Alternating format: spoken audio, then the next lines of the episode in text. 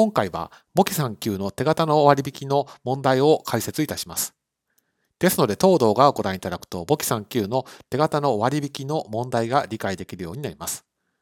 なお、ネット会計士は毎日 Twitter や YouTube、Instagram で簿記検定3級や2級を分かりやすく簡単に解説した情報を発信しています。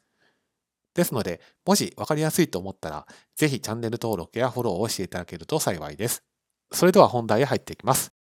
まず手形の割引とは何なのかですけども、こちら手形は皆さんご存知の通り、何月何日までに払うといった感じで、期日があります。でその手形期日前に銀行で換金をすることになります。それを手形の割引と言います。ただ銀行としても期日よりも前にお金を渡すわけですから、その代わり手数料はいただきますよ。手数料が発生すると。この手数料のことを手形売却損というふうに言います。ですから効果としては手形期日を待つことなくお金を手にできると。ただその代わり手形の券面額がそのまま手に入るわけではなくて手数料は差し引かれることになります。ですので、仕分けとしては受け取り手形の減少という仕分けをすることになります。また、そこでは手形売却損という勘定科目も出てきて、そこに銀行の手数料の金額が乗ってくることになります。それでは手形を割り引いた時の仕分け問題について見ていきます。Z 社から受け取った手形10万円を銀行で割引きました。割引料を差し引かれた残額を当座預金に預け入れたという問題です。なお、7月10日に割引いて、手形の期日は9月20日とします。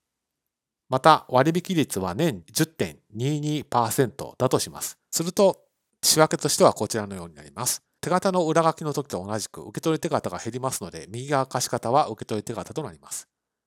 そして、手形売却損を差し引いた残りの金額を当座預金に預け入れたと書いていますので、左側借方の97,956円については当座預金の増加となります。この差額が手数料なんですけども、この手数料の手形売却損はどう計算しているのかというと、10万円にまず年10.22%をかけて、これで1年分の手数料となります。で、これを365で割って1日あたりの手数料の金額を出し、7月10日から9月10日までの日数をかけています。7月は10日から31日ですので22日。8月は31日。そして9月は1日から20日までですので、20日を足して合計73日となります。この日数をかけて2044となります。それぞれ勘定口座への転記は、左側借方と右側貸方を間違えないようにしてください。ですので、手形の割引の問題では、このように手形売却損の勘定科目を覚えておくこと以外、計算の仕方も合わせて押さえておく必要がありますので、覚えておくようにしてください。